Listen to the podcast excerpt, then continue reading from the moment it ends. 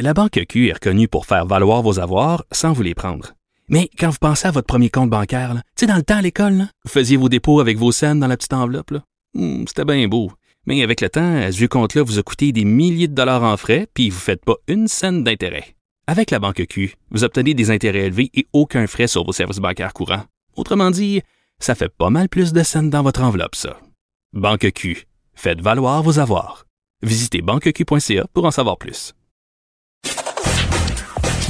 Gilles Proulx. Le où, quand, comment, qui, pourquoi ne s'applique pas sa ricanade? Parle, parle, parle, genre, genre, genre. Gilles Proulx. C'est ça qu'il manque tellement en matière de journalisme et d'information.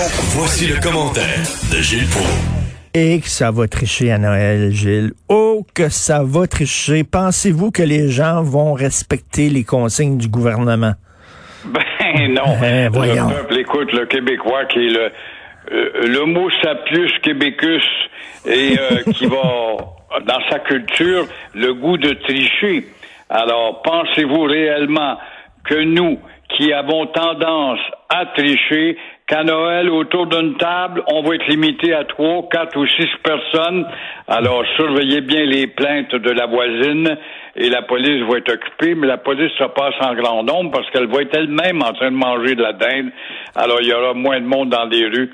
Mais dans cette panoplie de mesures restrictives pour Noël, celle où on va mettre au pas les centres commerciaux, ça, c'est la meilleure. Mais il faudrait pas surtout oublier Costco, où euh, il y a là des foules qui rentrent, puis on se pile ses pieds, puis des masques plus ou moins installés.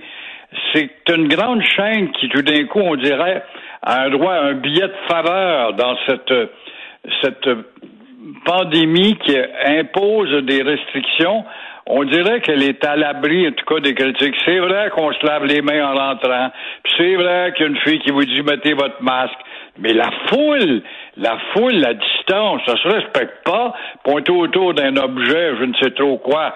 On est trois, quatre, cinq, six, et puis euh, on pointe l'objet, puis là on se fait pas servir parce qu'il y a, y a que Crovo qui te sert de temps à autre là-dedans. Alors Legault, je pense qu'il c'est bien beau, Legault est sympathique, puis il a toujours sa cote de popularité, mais euh, il épargne le chou et la chèvre, et en même temps, il veut maintenir ses sondages, j'ai bien l'impression, en se fiant un peu moins aux scientifiques qui devraient lui dire veux-tu être radical une fois pour toutes, pour tout le monde, on fait le sacrifice pendant tant de semaines et point la ligne, et laissons faire Noël. Mais là, euh, Noël, là, comme vous dites, le, le- le Québécois, c'est homophonus. On veut avoir du fun. Moi, je suis sûr qu'à Noël, il y a des gens, on n'est pas censé coucher chez les gens, mais il y a du monde qui va avoir trop bu, puis tout ça, puis qui vont s'endormir dans le bain, puis qui vont euh, coucher. C'est sûr que ça va tricher. C'est certain. C'est clair, c'est dans notre nature, on l'a vu. On est un peuple de tricheurs de nature.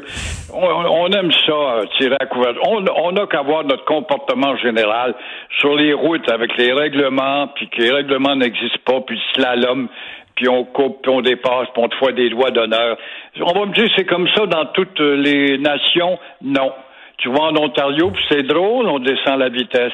Tu vas dans l'État du Vermont, puis c'est drôle, l'automobiliste, l'homo sapiens québécus, euh, se soumet aux règles parce qu'il sait qu'il y a une police avec des bras. Une police avec une matraque qui te donne un coup de matraque entre les deux yeux, puis qui lit tes droits après.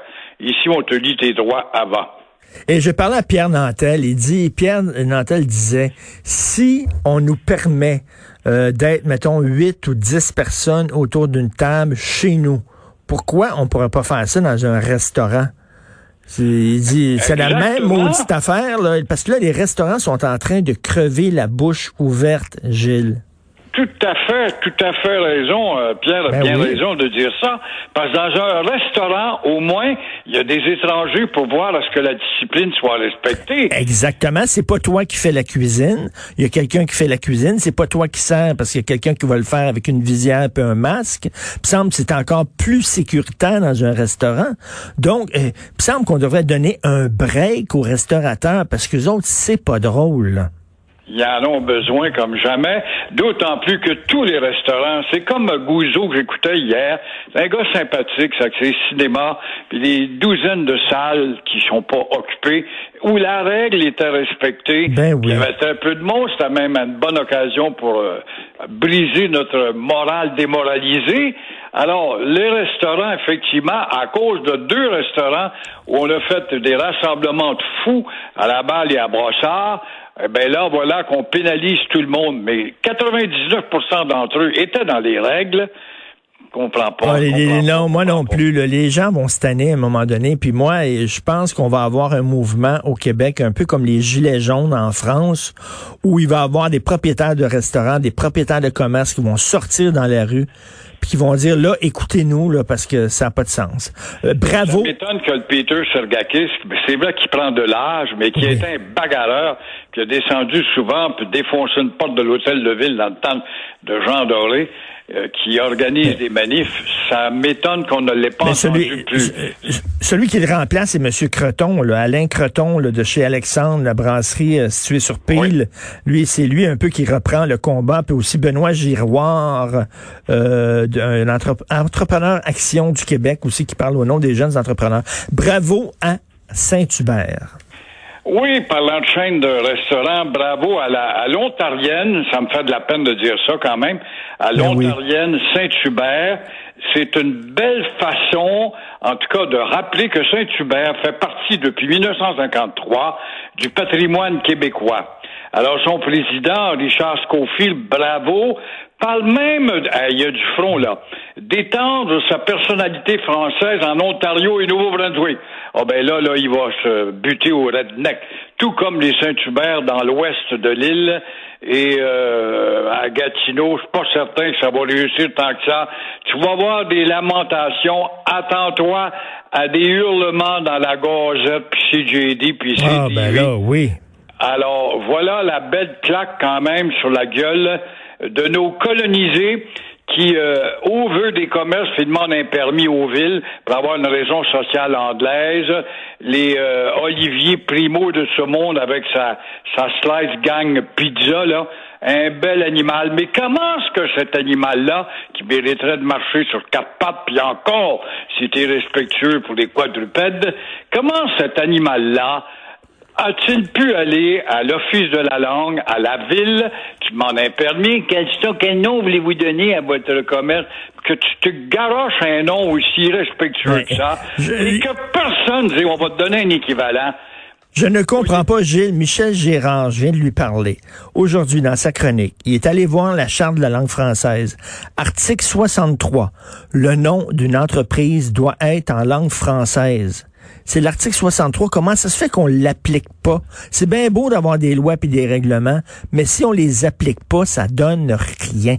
La maudite charte d'abus, encore la maudite charte d'abus, ça fait une atteinte à la liberté. Richard, moi je te mens pas, euh, j'ai dû porter plainte euh, 100 fois, 100 fois depuis euh, depuis les années 90. Et euh, depuis dix ans, là, il y en avait des effrontés sur la rue Notre-Dame, près d'Atwater. Pas un maudit mot de français, à rien, même pas pour les heures d'ouverture. Il y a un petit morveux, de la, un fumeux de pipe là, de l'office qui m'avait appelé, j'ai jasé avec lui, avec sa langue de bois qui ne voulait pas me donner des informations, mais absolument pas. Qu'est-ce que vous en savez? Oui, mais vous recevez des plaintes. Habituellement, vous faites un bilan, vous dites, cette année, on a eu tant de milliers de plaintes. Il ne voulait pas. On voyait que ça venait de Jean Charest et de Philippe Couillard par la suite, et c'est ça que nous payons. Mais Ben- quand tu vois un baveux, un maudit baveux comme ce gars-là, là, ce beau moineau qui s'appelle euh, Olivier, il doit se faire appeler Oliver, Oliver. Primo, qui est allé voir quelque part quand même un, un- un- un gars avec sa pipe pour dire je vais avoir un permis puis je vais appeler ça Ouais. comme ça. Comment ça, on l'a laissé? Oliver Prime, Prime Rib. C'est comme ça qu'il devrait s'appeler. Oliver Prime Rib. Mais heureusement, heureusement, Gilles, on a, on a l'Organisation internationale de la francophonie pour protéger le français à travers le monde. Heureusement. Ah oui. S'il y a une patente, une patente qui devrait disparaître, c'est bien celle-là. L'agence de la francophonie où euh, les Michel Jean de ce monde, et, qui étaient beaucoup plus préoccupés par euh, la beauté des tentures de leur appartement payé à nos frères avec vue sur la tour Eiffel, ou encore préoccupés par la limousine à la porte qui l'attendait. Alors, où sont les résultats concrets de cette agence de la francophonie pour laquelle nous payons? Le Québec, le Canada, la Belgique, la Suisse, donc puis la France et combien d'autres pays africains? Moi, je défie n'importe qui de me prouver que le français a progressé dans le monde. Parce que là, on parle d'une agence mondiale. Alors, euh, dans ce cas-là, si ça a progressé dans le monde, comment m'expliquer qu'au Vietnam, on a balancé par-dessus bord le français, tout en acceptant un cadeau pour être membre de l'agence de la francophonie. Le Maghreb, où la deuxième langue est le français, qui passe de plus en plus à l'anglais, le Maroc en tête, euh, la Roumanie, c'est une farce, on est membre de la francophonie, essaie de quelqu'un qui parle français là, mon œil. Le Canada lui-même, qui recule constamment avec ses classes d'immersion, c'est pas vrai, tout. Le Québec, on en a un exemple cette semaine avec le Journal de Montréal, et même Paris, Paris, Paris, qui adore, qui est friande de s'angliciser. Alors, à ce moment-là, à quoi bon avoir une agence, la francophonie? Ben, ça, ça permet à des gens de manger des petits fours, puis de jaser avec du bon vin, puis du champagne, tout ça payé avec l'argent des contribuables, et ça donne strictement rien, ou comme on dit en anglais, sweet fuck all. Merci beaucoup. that's it, that's all. Merci, Giles Proust. Euh, on se parle demain.